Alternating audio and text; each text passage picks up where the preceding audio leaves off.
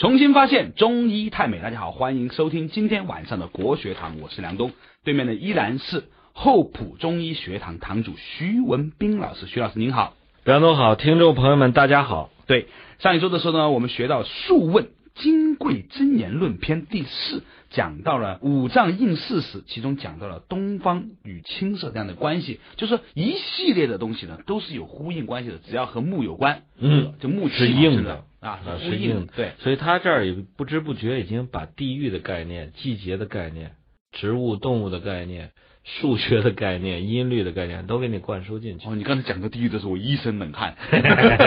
地域是方位对吧？啊，嗯，就是那个方位。对。而且呢，重点我觉得有趣的地方就在于说，原来它就全息统一场。什么样的动物居然跟植物还跟数字嗯啊？尤其上一次我觉得上个礼拜讲特别有意思的，主对应木木的是吧？三八这个数字，哎呀，所以说说这个人是个三八，真的是很深刻的。对，那个我们学辩证唯物主义就说到了普遍联系、嗯变化发展。嗯那么大家就是细问一下，事物之间到底哪根线儿牵着呢？就嗯是有一种普遍的联系呢。黄帝内经》几千年前，《黄帝内经》告诉你了，这就是他们的普遍联系，嗯是吧？至于他们怎么变、怎么化、怎么发、怎么展，嗯，那是以后我们再讲。后话慢慢道来是吧？嗯，今天呢，我们就接着往下讲。南方，哎，方位转到了南边了，嗯，南记住方四次啊，是我们北半球，以北万钱来说，中国。嗯，你到了澳大利亚、南非，反过来。反过来，嗯。所以那个在香港有一个堪舆学家叫苏明峰，嗯，他说他年轻的时候啊，专门去了南半球，去澳洲啊，嗯。考察当地风水，发现了这个风水的格局呢，恰好与香港相反。对呀、嗯，轻易不要去做这种长途的旅行，对，要慢慢适应。因为什么？你的气血的流动变化和这种地域环境是有关系的。对。突然去改变它，一旦不适应，就会得出一种命莫名其妙的病。对，很多人说我跑到西藏啊，说我要去干嘛，回来以后闹一身怪病。很多人去两极，说要嗯探险，嗯，你也不想想，那些地方都是没有人烟、寸草不生的地方，那肯定是不适合人类居住。你跑那儿干嘛去？对呀那当然是找地狱呢，真的，是吧真的，真的。所以我建议大家呢，一定要现在这科学发达了，这交通工具确实呢也方便了，一日千里飞得很远是可以了，但是呢，得病的机会也增大了。对，这很危险，很危险。嗯，南方，对，南方赤色入通于心。哎，中国人把南方和这种颜色跟人的心联系到一块儿了。嗯，这个赤赤色。对，赤和红有什么不一样？对啊，赤和红呀，中国人以以描写这个 red，英文叫 red 这 color 的这颜色有好多种，对。赤，对。赤卫队。对，啊，红军，红军，对，还有什么？还有朱朱啊，朱元璋的朱，对，啊。朱砂，朱砂掌，红的到了极点，红到极点，红的发紫，对，还有赭，这往中药有个叫带赭石，嗯。啊，呃，包括我们现在研究很多石头嘛，叫鸡血石，嗯。还有什么？朱砂，嗯。这种红的颜色，中国人为什么用这么多不同的词来描写它？就是嗯，同样一个红不一样，信息不一样，代表的能量信息都不太嗯。不太一样啊。对，所以有的颜色叫正红，嗯。有的叫朱红，有的叫桃红，嗯，完全不同。有一门学问叫色彩治疗学，对，就给不同的病人去看不同颜色，啊，最后达到一种这个平衡和谐的这种效果。这个道家有句话叫五色令人盲啊，对。看了眼，我们现在看了眼花缭乱的东西太多了，对。感官刺激太多了，对。而且很多现在电影都追求这个，对全是那种这个画面啊，摇摇晃晃，强刺激、强色彩，最后看完以后，这这讲了啥故事？所以都是悦目而不赏心，嗯是吧？我倒真怀念以前那个黑白电影和那个老照片，对是吧？色彩不是很丰富啊，对但是给你留下那种想象空间特别大。对哎，又扯远了。，对对，南方次色嗯，入通于心，哎，开窍于耳，看到这种红颜色以后，嗯。就会鼓舞到人的心气。嗯，所以我们中国人是把红色当成是什么？喜庆的颜色，喜庆的颜色。啊？从七情对应来讲，心主喜，嗯。肝主怒，肝主愤，所以我们把这个红色是当成是鼓舞人的心气的一个颜色。所以哀伤的人、悲愁的人，哎，用点红的颜色；那么狂的人，嗯。疯狂的人啊，登高而歌，弃衣而走，夜不能寐，两眼血红的人，千万就不要用这个颜色。用什么颜色？用用黑色啊，用黑色。嗯所以你要给他布置房间，再用点红的。我看到几个啊，大龄剩女嗯家里布置颜色赤红，啊，搞得跟发廊一样。南方不是有些发廊吗？那搞那样吗？我不知道这哪儿会用这种颜色啊。人除了结婚那天晚上，啊只恐夜深花睡去，啊，故烧高烛照红妆以外，平常谁用那种颜色是嗯吧？老把自己心火煽了煽了那么亮，最后还没着没落的，嗯，所以一看人有问题啊，不能说人有病，有问题，需要调整颜色，如同一心。对，如同一心，开窍于耳，这个我就不明白了哈。嗯常常都说这个肾开窍于耳嘛，为什么这个地方讲心开窍于耳呢？这个《黄帝内经》啊，它是黄帝学派的一个集大成的这么一本书。嗯其实啊，我告诉那些反中医的人，嗯最好反中医方法不是用科学去反中医，嗯，用中医的方法反正。用中医的方法反中医。嗯《黄帝内经》很多论述，比如说味道入哪个脏、嗯起什么用，或者开窍，它有自相矛盾的地方，对或者说不大一致的地方。对，啊，这时候呢，你要想一想，它背后是指什么？嗯我们经常说一句话，我一说你就明白了。开窍于耳，有句话叫什么？视而不见，听而不闻。对，就我上次讲那个 receive 不等于 accept，嗯，为什么会出现听而不闻？为什么呢？为什么呢？因为心不相应。心不在焉，对对吧？心神不在那儿。对，其实我们接受所有的外来刺激，对如果你的心不去应它，它对你来没有刺激，是吧？我以前讲过，泰山崩于后，啊麋鹿戏于前，我我没反应，我还在专心看我的书，或者我在禅定，我在静坐。其实那会儿你的心神是收回来的嗯啊，所以我们说开窍于耳，其实呢，耳朵也是心神出窍的一个窍道，说到根儿上你都能解释。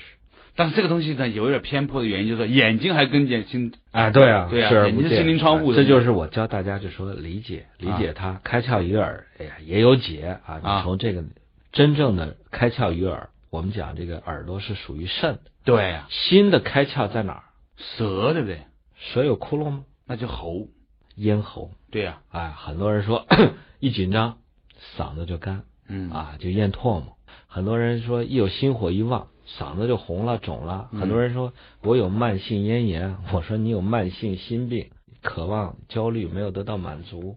其实心的开窍应该在扁桃体包裹的那个咽喉咽喉处。太对了。我们公司有个同事是火象人格，嗯经常嗯，是这个样子老有原因就在这里。嗓子冒烟儿，烟冒火。吧对这就是说到开窍于耳。对另外说到这个耳朵呢，我就讲一下，就是中医很多相面呢，望闻问切，根据人的耳朵大小来判断人的寿命。对其实就是说耳朵大呢，就想那个肾是藏精的，对容器大，对啊，就是底子厚啊，有可能活得长。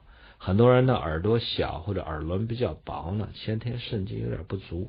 所以呢，就就中国的相术呢，后来被弄偏了。嗯其实他刚开始的时候啊，我估计还是有很多的学术基础的，有啊，还是有的哈。硬啊，对得硬。我们现在人就是就是瞎迷信。对阿姨说这儿请个大仙儿来看看这看那，我说你干嘛不先测试他一下？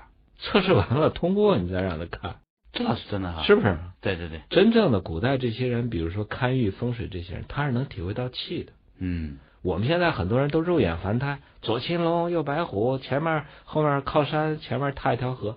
废话，那肉眼凡胎人都能看见。嗯，那你解释一下，那十三陵风水哪儿变了？对呀山变了还是形变了？哪儿也没变啊。嗯那为什么埋开国皇帝的时候他就走运，卖末代皇帝的时候他就背运呢？气变了。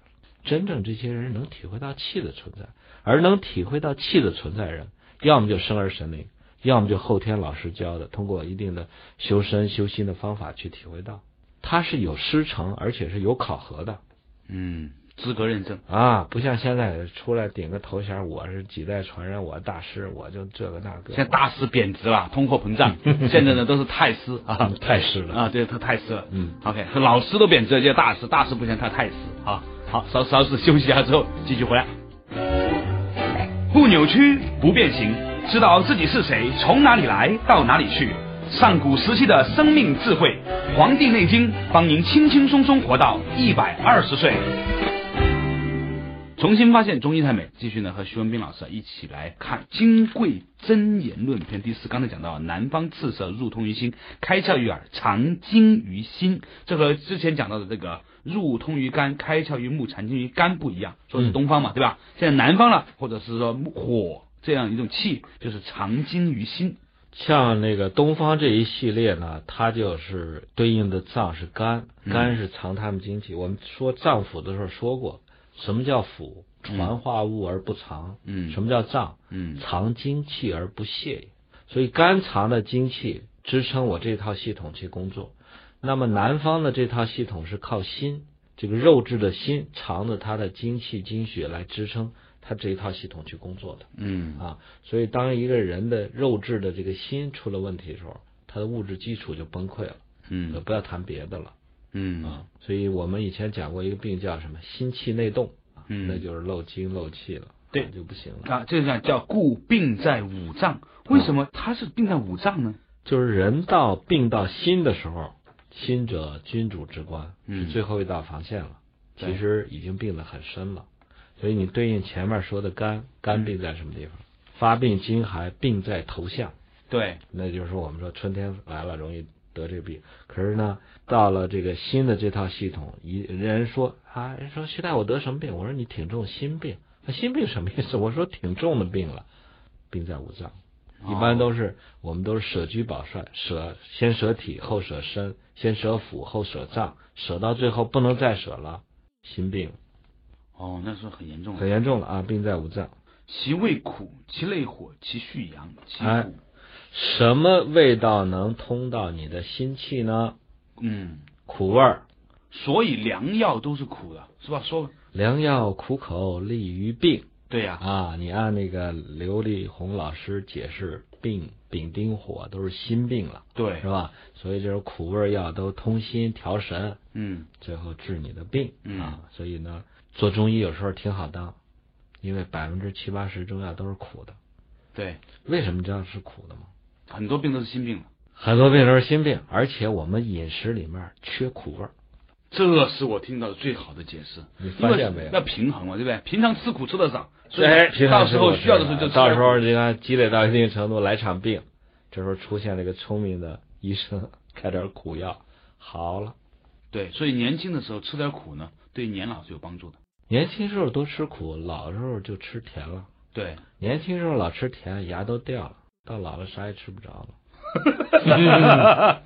其味苦，其内火是吧？就是说到这个其味苦，刚才说了，饮我们平时里面饮食里面最不缺的就是甜的。有些人还会说吃吃点苦瓜或者炒点苦菜，但是有意识的这么吃的人不多。有觉就是啊有自己的感觉想吃点苦的人，现在呢知觉也被麻痹住了，所以最后都去求医。嗯，吃苦最有名的人是谁？卧薪尝胆，没错，勾践。你看人家这卷土重来是吧？卧薪尝胆，吃的是苦。我告诉你，这个苦味儿吧，能够把人的那种邪恶的心火给去掉。嗯，苦的另外一个作用能坚肾。嗯，能够把肾精给巩固住。嗯，所以这个苦味儿啊，大家要记住，有意识吃点苦，到老了绝对有好处。平常的时候还可以什么办法吃一点有意思的苦呢？喝茶，吃锅巴算不算？算啊啊，饭焦啊！我经常跟我病人说，我说你吃点烤馒头片，吃点锅巴。嗯，现在锅巴又商品化了，嗯，是油炸的锅巴，对，纯粹有香味儿，有油，没有那种苦味儿。真正你让人人一个人吃苦呀，挺不容易的。我有时候自个儿熬点药喝，我一看这药这么苦，我就心想，我那那么多病人整天在喝我开的这副苦汤子，那要没有点信任，还真喝不下去。而且一喝都那么长时间啊！对，但是今天郑重强调一下，吃点苦是有好处的，而且喝开有瘾，哎，而且对这个心和神是有好处的。对，事实上来说呢，就是很多人在人生当中也是这样哈，偶尔呢吃一点点苦呢，你反而能感到幸福感。哎，不吃苦的话，你体会不到你现在这么这么多好吃的东西。真的，真的，真的。所以苦味儿有时候被作为开胃菜。对，就是当你觉得没什么食欲、吃不下饭时候，饭前吃点带点苦的东西，哎，觉得哎呀胃口来了。嗯，但得掌握一个度。嗯，我们是用少量的苦能够帮助人开胃，但是吃苦吃多了以后，苦寒东西伤胃。对，我就想问这个问题，为什么比如说苦瓜也好啊，还有黄疸也好，嗯啊黄连也好啊，是吧？它为什么是会有腹泻呀、这东西呢？寒呢，苦是寒的吗？按道理说也有苦温的呀。我刚才说的那个锅巴和烤麻辣拌就是苦温的，半夏就是苦温的呀。那为什么有苦寒和苦温之分呢？就那就看你中了什么样的邪气了。嗯。一般人都是什么？心火，一看是热着，嗯。那么那么我们就用苦寒的药。嗯，还有人心里面中了这种寒性的毒，什么叫心里中的寒性的毒？嘿，抑郁症的很多人都是什么？心结。嗯，啊，有解不开的疙瘩，对，你摸上去绝对不是火，绝对也不热。心有千千结。哎，这些人全是中了这种寒性毒，你必须给他用温性的药给他化开，哦，完全不一样。你千万别用错了。常经于心，故病在五脏，其味苦，其类火，其蓄阳。你看肝胆的时候讲是其类草木，对，木生火，我们讲把草木点着以后就产生那种火焰，对这时候那种无形的火的存在，这就是对应了我们的心。所以你看这个心心气虚的人或者心火弱的人，哎，点燃一堆篝火的时候，突然就眼睛就流泪了嗯啊，然后就觉得哎有一种暖洋洋的感觉，其实就是什么？这就叫感应。哦，你把这种东西火点燃煽动起来以后呢，而且古代的篝火晚会都跟什么有关？都跟求爱有关。哎，都是撩拨人的欲望的那种。你看我们篝火的篝，交媾的媾，是吧？对这这些其实都跟火有关，嗯其实是一个煽情的东西。火，嗯但现在人是火大发了，嗯，所以有男青年带女青年去参加篝火晚会，那动机很不纯的。浪漫浪漫浪漫浪漫是吧？说其类火，其续羊，哎，参加参加篝火晚会又要了一个烤全羊，哇，那就很猛。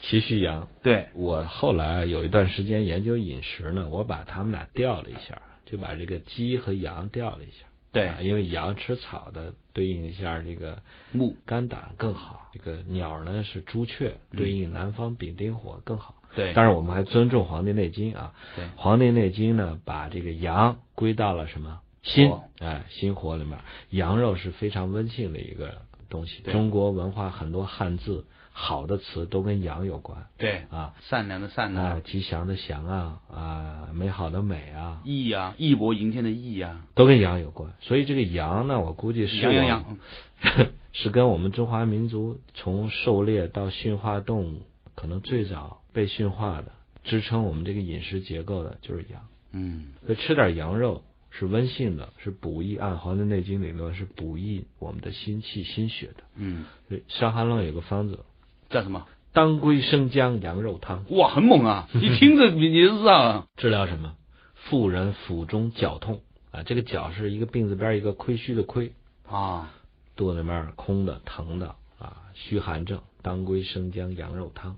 我们山西有个名医叫傅山，嗯傅清主，嗯，明末清初一个大家，大家。你要说人是个好医生，那简直贬低人家。人家是个好的哲学家，好的书画家，那书法又是一流。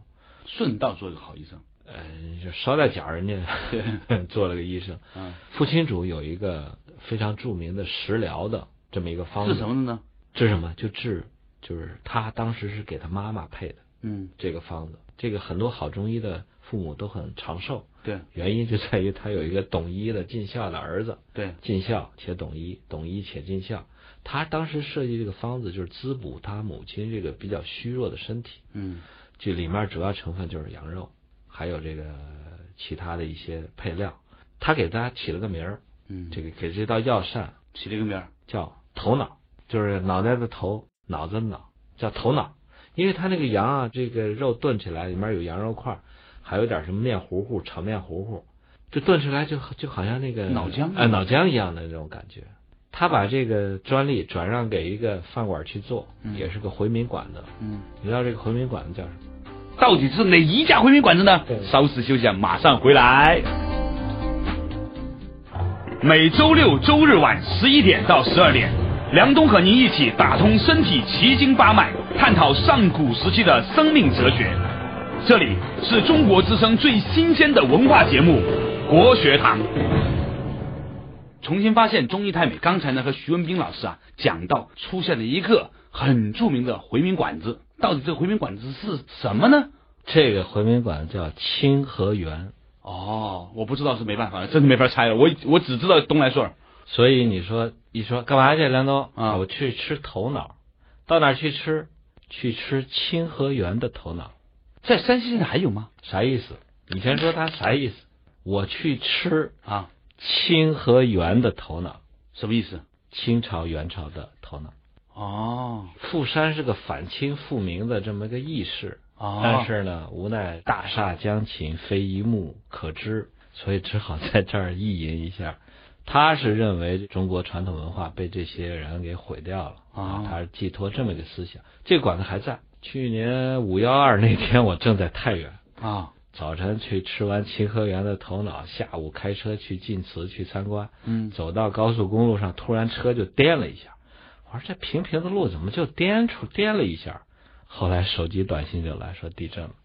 哎，这这个馆子还在，哎，你刚才说的这个头脑，它真的就是把那个东西炖在炖的像糊糊一样的。哎，糊糊一样。它是一个非常好的补益人的精血，而且它蘸的那个调料吃也特讲究，啊蘸的是韭菜，而且呢，这个韭菜是拿盐腌的，叫咸酒。嗯，所以正好是一个非常好的这个补心、补肾、平衡的这么一道药膳。对，所以中国是药食同源啊，最有名的这个拿羊肉做的这两道药药膳，一个是张仲景的当归生姜羊肉汤，一个就是富山傅清煮的这个清河园的头脑，嗯，非常好。据说这个羊啊，这个吃不同地方的羊也不一样，这跑着的吃真吃草的那种羊和吃饲料的那种羊吃出来完全不一样。山羊和绵羊也不一样对，啊，完全不一样。好，就奇序羊、奇骨树啊，嗯，鼠子这个东西我们就不是很了解了。平常在北京很这个啊说白了大家都知道，你们听说过一个成语叫一枕梦黄粱没有？对呀、那个黄粱黄就是粱一梦 对，这个黍啊，啊，是北方专门出产的一种黄米，它比小米要大，而且这个黄米是粘性非常好。嗯南方人吃糯米吃年糕嗯是拿糯米做，是白米；我们北方人吃的就黍，叫黄米。哎，现在还有的吃吗？有啊，你到内蒙啊、山西晋北啊、大同，我们经常吃那个黄糕，啊，金黄金黄的，特别的软，特别的黏。我们一般吃，你可以吃素糕，嗯就是不加任何这个调料，就蒸熟了吃。然后呢，也可以吃炸油糕，就拿这个黄米糕呢包上这个豆沙呀、或者包上菜，或者包上糖吃。我们老家有句话叫“三十里油面，四十里糕”，什么意思？嗯就是说吃的粮食不同啊，它的耐饥耐饿的那个效果不一样。吃大米以后呢，很容易就觉得饿，为什么呢？一般的大米啊，它就是淀粉，对，蛋白质含量低，特别有些地方种两季稻、三季稻，嗯那个大米产出来基本上都是淀粉。可是你要吃油面呢，嗯它就是一种高寒地区出产的。我们经经常说这个燕麦啊、油面，它本身油面呢就是这种耐饥耐饿，提供补充热量就高。所以你吃完油面，你能走三十里不觉得饿。可是比油面还厉害的是什么？就是这个黄糕，就是黍米，黍米做能走四十里。嗯，所以这个中医是把这个暑归到了什么南方赤色补益人的心气的。所以你碰上一个吃素且抑郁的人，你又不能给他吃鸡，嗯又不能给他吃羊，咋办呢？嗯，吃黄米糕，对哦，黍米这是五谷之一。现在很少吃得到，在在市区里面。什么原因？首先，北京我们在北京就不是一个高寒的地方，对，所以它出产的这种一方水土养一方人啊，对。它就出产这个东西不多。嗯。在我们山西，山西大同的海拔要比北京高一千米，嗯。所以它本身冬天里比较冷，当然夏天也比较凉快，所以这种地方出产的东西，正好呢是提供给这方地方的人、啊。嗯。如果这个热量提供的跟不上的话，这地方的人也难以生存。你到了西藏吃的是什么呀？糌粑、糌粑、青稞、青稞，酥油，是吧？那嗯提供能量更得大了。所以地域不一样，人不一样。所以前段时间我在街上看见有那个青稞酒，哇，那喝应该很猛喽。哎，青稞酒很好喝的。是啊，那其古树，其应事实啊，嗯尚为荧惑星，哎，荧惑星就是火火星，星，嗯，啊，这就是我们说的，就是就大家说的那个火星叔叔马丁那个吗？对，就那个火星啊，老人啊现在我今儿看一报道说，咱们国家也要发射一个探测器去探测火星去了，哦，就是那个火星。好，上为荧惑星，嗯是以知病之在脉也。上一期讲的那个肝，嗯，印在哪儿？肝对肝在筋嘛，对，哎，心呢主血脉，对这脉呢有两种，有哪两种？动脉、静脉。对，生理卫生学过，但是我忘了 动脉和静脉怎么区别？运行新鲜的、含氧量高的、红色的那个血，而且是在跳动的那个脉，嗯。动脉。啊，啊，回流这些含氧量低、含二氧化碳多，而且有一些废物的这个血，静脉。嗯。脉病。啊，人一说心心脑血管病啊，血涉及到血管的病，那就是都跟这个心有关。哦，啊。常见的脉病，有什么？你你觉得呢？呃，痛风算不算？啊，痛风。我真的只关心这个。现在流行的病，首先冠心病。对，什么叫冠心病？冠状动脉粥样硬化性的病叫冠心病，简称冠心病。什么叫冠心病啊？心脏在那儿跳，嗯心脏本身也在工作嗯啊，你不能又让马儿跑，又让马儿不吃草。这个心脏本身它也需要供氧，需要营养。那么给心脏提供这个新鲜的血液和营养的这个动脉叫什么？冠状动脉冠状动脉。哦什么叫冠状呢？它像一个帽子一样扣在这个心脏上。对，当供应心脏这个冠状动脉出现问题了，或者是我们经常说现在人动不动做手术，做什么？搭桥支架，啊，先支架啊啊！一说哎这儿窄了，怎么办呢？现在科技发达了啊，通过这个血管啊，然后一般通过股动脉伸进去一个东西，然后把那儿支撑，啪一支开了，啊，这叫支架啊。有的人连续放好几个支架，等过个三五年，支架 又又不行，又堵住了，怎么办呢？搭桥啊，就是一看这儿堵了，建立一个侧支循环，从那儿接切下来一段这个动脉血管给它接上。你像那个叶利钦嘛，嗯，就是去做过搭桥手术，这其实都是叫脉病，哦，是？吧？其实都是心病。原来人老说说，哎，你这个动脉血管壁有这种粥样的硬化啊，有这种好像这个斑斑块块的东西附着在血管壁上，然后咱们就发明一种药，把这个斑块粥样硬化的东西给它清掉。但是清掉以后，突然发现一个什么问题？什么问题？突然发现被清掉那地方倒没有斑块，但是呢，那个地方开始渗血了，开始出血了。这叫什么病呢？突然人发现，就是说人居然长这个动脉粥样硬化，长这个斑块，原来是人在自救。人在发现那儿有脆裂，容易出血，他先长一个东西，把那儿好像贴个那个胶皮一样，砰儿给它贴上，这是动脉粥样硬化的原因。当人发现它堵血管以后，把它清掉以后，突然发现这儿往出滋血。所以谁是我们的朋友，谁是我们的敌人？哎你看看是革命的首要问题。首要问题，嗯，就说你稍事休息一下，马上回来。从医学到哲学，一样的《黄帝内经》，不一样的新鲜观点。梁东、徐文斌一起发现中医太美。重新发现中医太美，刚才讲的太有趣了。徐老师呢讲到这个心脏这个粥样硬化，是吧？动脉哎动脉粥样硬化，哎，这个粥样硬化呢，很多人呢以为呢是我们的敌人，把它清掉，结果清掉之后呢，发现它是还是我们的朋友。这就是说，如果你老从一个局部啊、嗯这种把人当成机器割裂开全身去分析一个疾病的话，你很容易犯一个错误，就是什么，摁倒葫芦起了瓢嗯啊。所以这种药物的这种毒副作用，它老是在出现。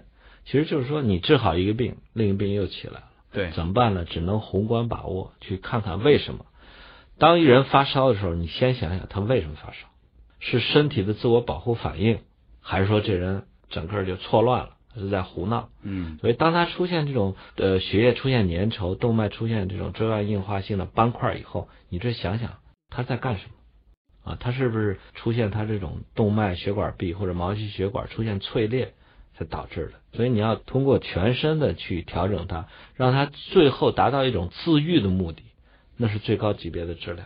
你老撇开人的这个心神，认为你就是上帝，你就要主宰一切，你就这横插一杠去他治，最后就是招致，就是说你治好了一个，然后引起很多的病。嗯我们经常见的就是脉的病，比如说有人会出现什么大小的动脉炎，对，还有人出现什么血栓闭塞性脉管炎，就是从手指或者是脚趾的末端开始坏死，一节儿一节儿往上坏，然后一节一节儿往下切。还有现在旅行出现了一种病叫什么？经济舱综合征，嗯。就是坐经济舱，然后长途飞行，座位比较小啊，我也没坐过头等舱啊，我但是我见过头等舱，头等舱比较宽大，而且可以随意走动，所以坐这种经济舱的人突然就发现，等他下了飞机以后，突然出现了猝死。为什么会出现猝死？嗯就是他脑部活动呢，在静脉的那些形成了这种淤血，中医叫淤血，西医叫血栓。突然他又活动以后，这淤血和血栓呢就堵在了我们的血管里面，就造成肺栓塞，就肺一下喘不上气了。有的会造成什么心脏骤停，这都是非经济舱人出现了病。所以这种突然的起和突然的降，加上这种长途的飞行和不运动，很容易造成心病。所以还是还是家待着吧 没事没事坐个火车，还躺着坐个卧铺什么的，是吧？三三步啊，所以古人说：“父母在，不不远远游，游必有方。真是有道理”的。嗯，啊，在麦野，其音字，工商角字语的字，工上绝字语的字。啊，绝志语的字，这个字呢，啊，五音之一，相当于今天五线谱的五嗦哆来咪发嗦的嗦。嗦的音，嗯啊，所以心气虚或者心气弱的人应该听这种调子的音乐嗯，或者是歌曲。啊，我们又找了一小段嗦为主题的补心的音乐给大家分享一下。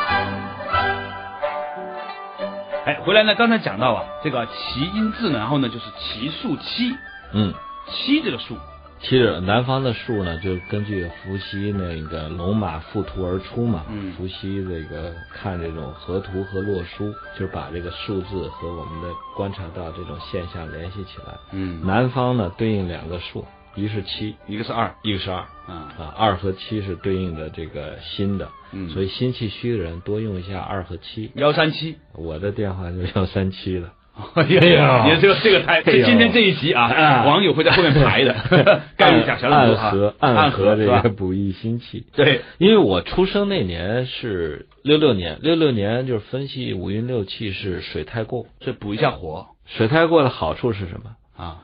脑子够用，肾水比较足，啊，但是对应的有一利就有一弊。对。你学中医以后，你就不会为某个东西多了你高兴，啊。瞎高兴。啊，它有个脏多了以后，对应的肯定有一个脏就要弱，对。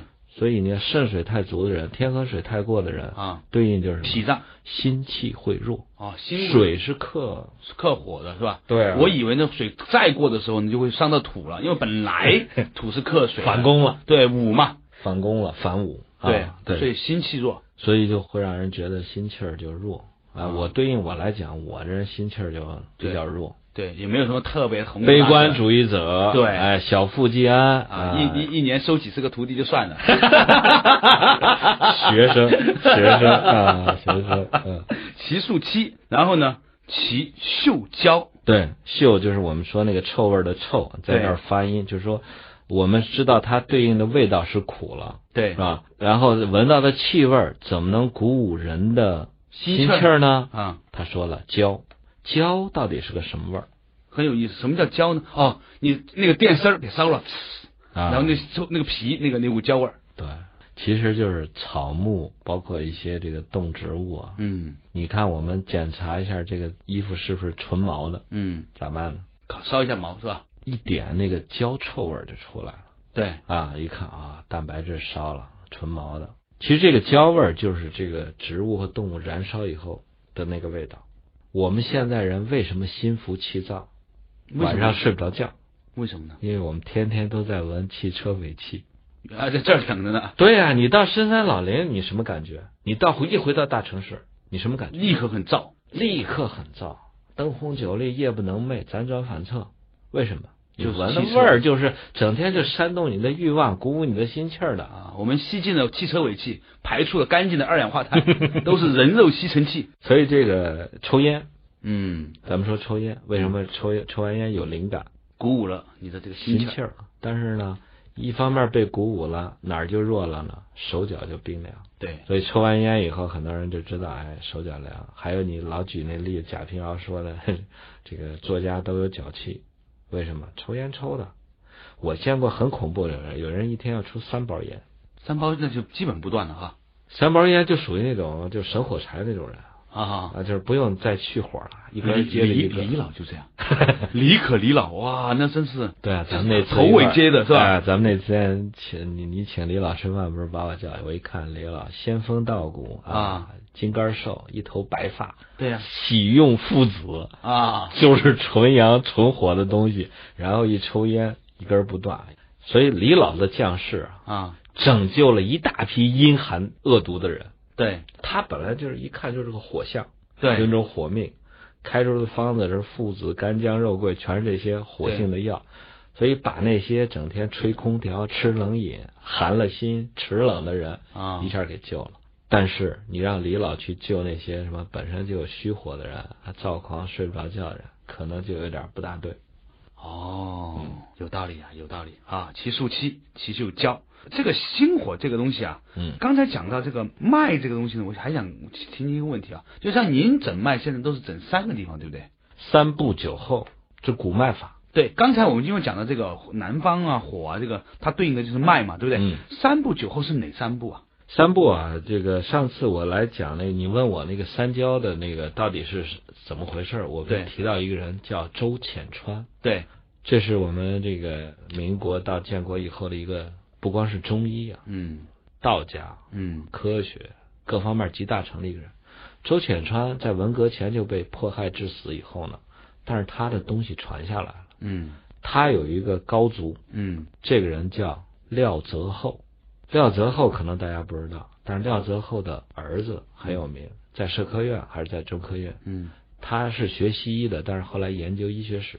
这个人岁数可能这比我大一点，五十来岁，叫廖玉群。嗯，大家可以在网上搜一搜啊。哪个玉哪个群玉是教育的玉，啊？群是群众的群。对，他廖玉群写了一本书叫《医者义也》，嗯而且廖玉群整理一本就是他父亲传承下来周浅川的书，叫《古脉法》。这人很伟大，能把这么宝贵的东西贡献出来。嗯中医失传就是很多人秘而不传，对，但是这个廖泽厚先生呢，把周浅川东西继承下来嗯。很多，然后廖玉群又把它公之于众。这本书叫《古脉法。嗯，》，我现在号脉的这套方法全是这套传承，哦，上中下三步头颈对，头颈号什么脉啊。啊，上肢号什么脉，下肢号什么脉都有，就是大家可以去就是去你那儿诊脉还得脱袜子了。脱袜子。我告诉你啊，嗯我们说这人肾虚还是不虚？嗯现在一说，哎，我是我是肾虚，证据呢？嗯证据呢有几个证据，一个是什么？我们寸关尺号脉，嗯就是三个指头搭在人的手腕桡动脉上。嗯一般如果第三个指头你号不到脉，嗯就没脉可跳，你可以初步判断这人肾虚。但是这个桡动脉就是这个读取寸口号的是什么？肺脉，嗯因为肺的经络从这儿走过，嗯嗯嗯，啊所以你可能还是只能说判断这个人气短，或者你跟肾靠一点，是吧？肾不纳气，你就问一句，你说你是不是老老觉得气短啊？老觉得吸一口气儿到不了肚子？嗯啊，人说没错，你怎么知道？啊，这号脉告诉。但是你真要看着人肾虚和不虚，你摸哪儿？肾经上也有动脉，肾经上跳这个动脉，你知道在哪儿吗？在哪儿？太溪穴。嗯太溪穴在哪儿呢？在哪儿在脚的内踝骨的高点嗯往后和跟腱的中间，嗯，这个地方叫太溪。对这儿你用手好好脉，它有脉在跳。对，如果你耗到这儿冰凉没有脉，然后一捏太溪和昆仑，薄如蝉翼，就是两片皮了。有些人那个后脚脚跟儿、脚后跟儿那地方跟腱这儿特别的很窄，很窄很薄，一看这人虚到家了。我还以为那是很漂亮的事情呢，因为我有段时间研究这个女性的脚踝欢病态美，我就觉得一个女青年，哇，有些后面很很宽，我就老觉得这个地方嗯。不够优雅。绝对能生育的人，对对对，一看那儿那么薄，绝对子宫壁也很薄，怀不了孕，或者是怀了也坐不住的人。啊。所以你摸完这儿以后，你就给人定个说您肾气虚嗯。或者肾精不足，有根据的。中医是讲证据的，尽管有一些证据我们能感觉到，你们或者普通人感觉不到。那两个中医或者是相对啊，我不能说自己是中医高手，相对的程度上，中医它的证据是可以交流的啊，不能说我说他肾虚，你说他肾不虚，那么咱们坐下来论一论。嗯中医在《黄帝内经》的基础上，它是成为自己的体系，是可以交流、可以讨论的。当你反驳一个人说那个人诊断错的时候，你要拿出根据来，嗯就是说号脉，太溪穴那儿是有脉的。相反来讲，我现在讲是肾虚，肾虚就有肾实吧。嗯都说肾是水，没有火。嗯当人出现尿路感染的时候，他也有火。嗯这人会出现什么？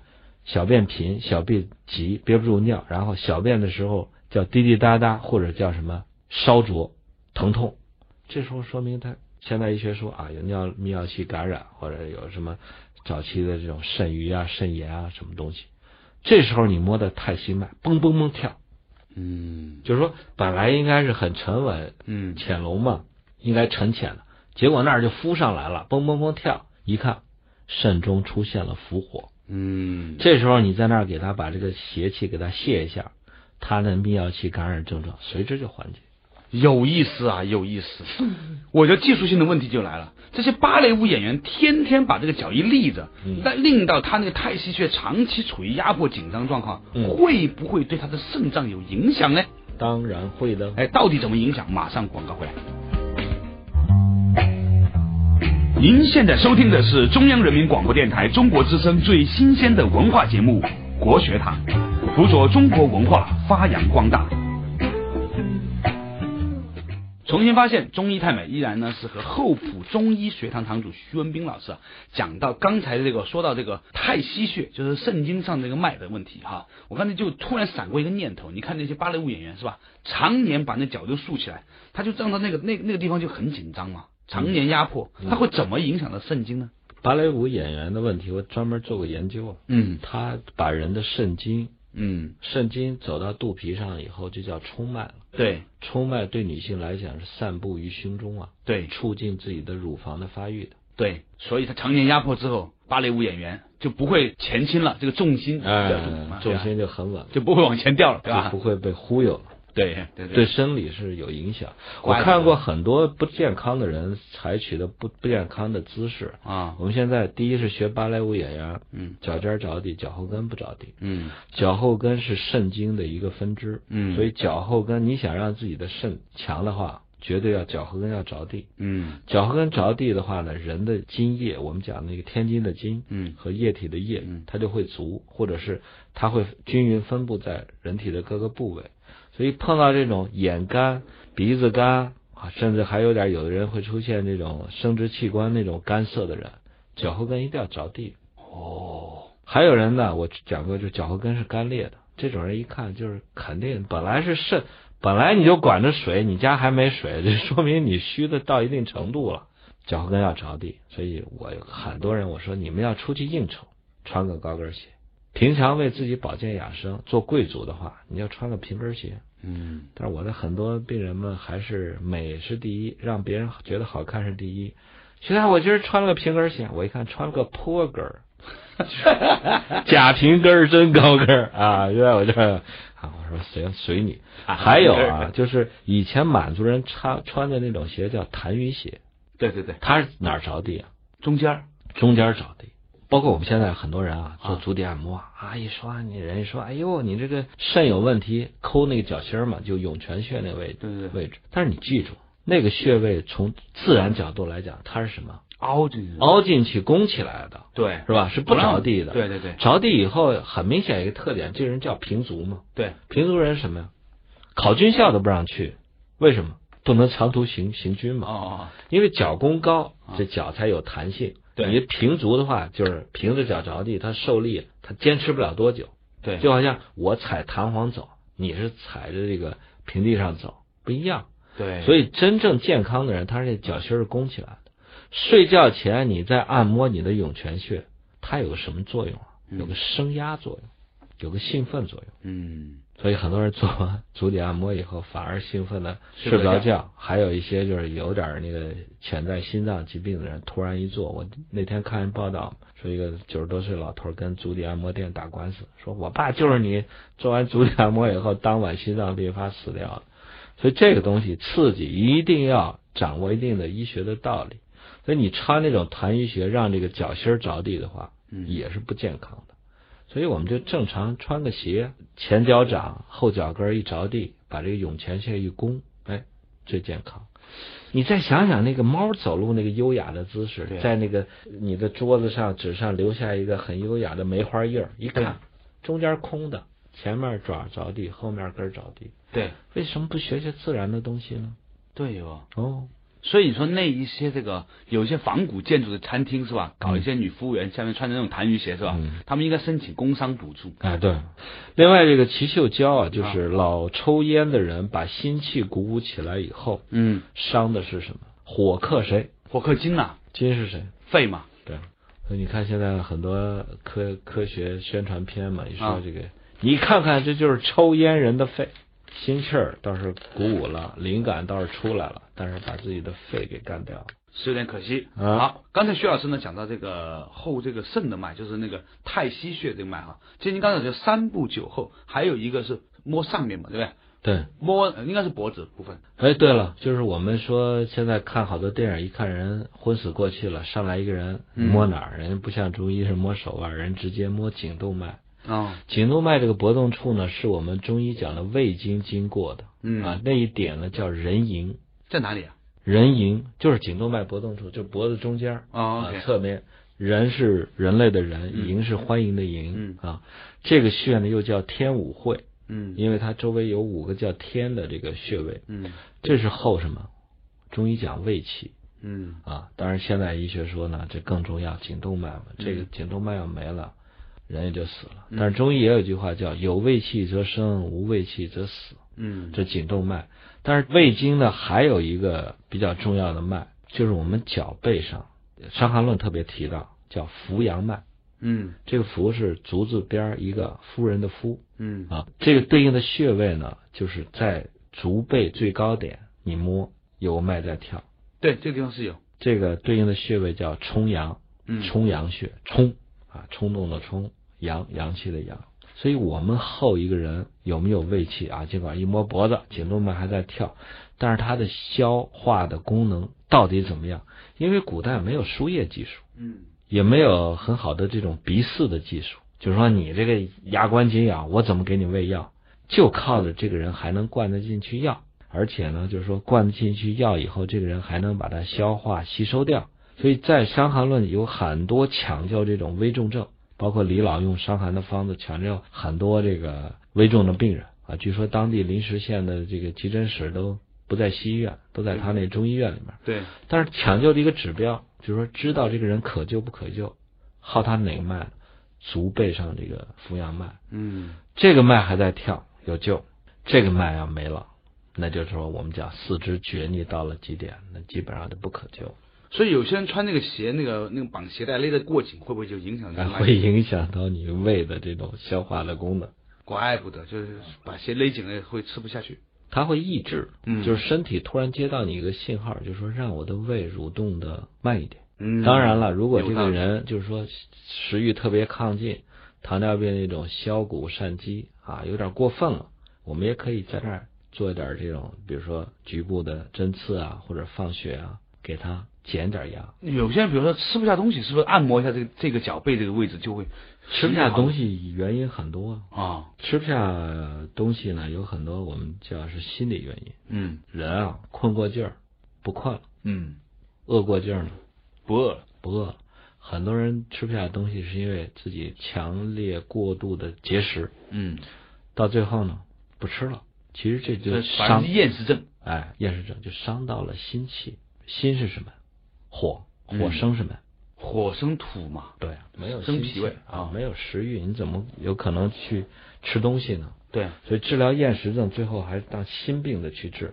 那你们还摸哪些脉？心脉啊，衡量一个人有没有心气儿。那是摸哪？我们有两个心，啊，一个是心包，对，真正靠心包的脉，你知道在哪儿吗？是中指啊。中指，你就是摸中指的两侧，对，就是食指和中指接缝处和中指和无名指接缝处。对，你摸到这儿，啊，你感觉到有脉跳，啊哦，我的心就是说那个心包是很正常的。我前几天看那个电视，李敖，李敖说他坐监狱啊，啊，受的刑罚，啊你知道什么？夹棍，对，这个以前都看过，古代都有。是把两支圆珠笔啊夹在你的食指和中指之间，对和食指和无名指之间，然后呢合起来，他把你的右手啊，握在你的左手上，对，然后他给你压加劲儿。啊。李敖说十指连心呀、啊，疼的他就受不了，貌似很轻的一个东西，嗯。为什么呢？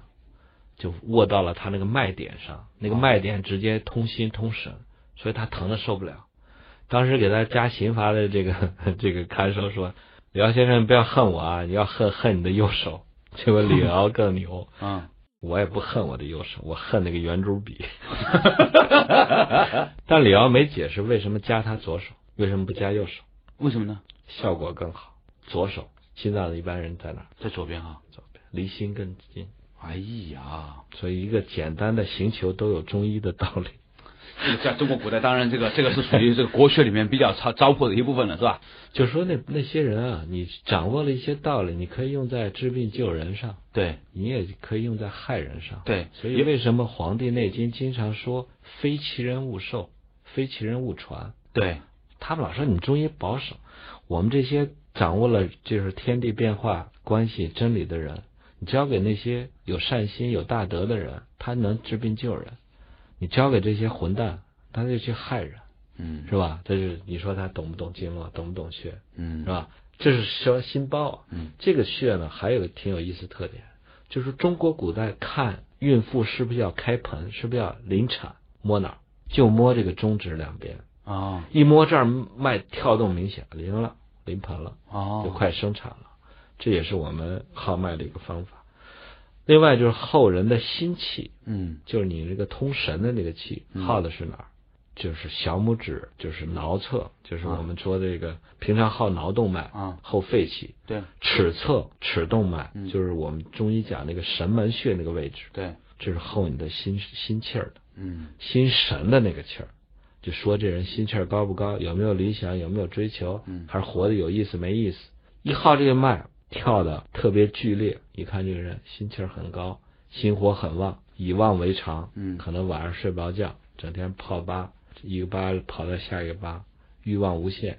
一号这个脉嗯弱的都耗不到，按了半天都没有，都按出指甲印儿了也没有。一看这人心的那个神气很弱，嗯，这都是脉。真要讲脉的话，《黄帝内经》大概有三分之一都在讲脉。哎，所以戴戒指啊，都不是嗯不能随便乱戴的啊对你箍的哪个手指里面那个脉是吧？啊，箍住了哪条筋啊？箍住了，约束到了哪条经络啊？都有嗯它特定的含义。所以呢，但是中国古代倒是不实行戴戒指，戴个镯子，对对对，戴戒指其实不是很健康那种，哎，戴镯子吧，对吧？护卫一下内关穴，对外关穴。对呢，所以呢，这个各位女青年，你可以要求你老公把金戒指呢改成金镯子，这样的话呢，玉镯子啊，玉镯子，这样的话呢，对身体有更多的好处。好了，感谢大家收听今天晚上的国学堂，也特别感谢厚朴中医学堂堂主徐文斌老师。好，谢谢。不客气，再见。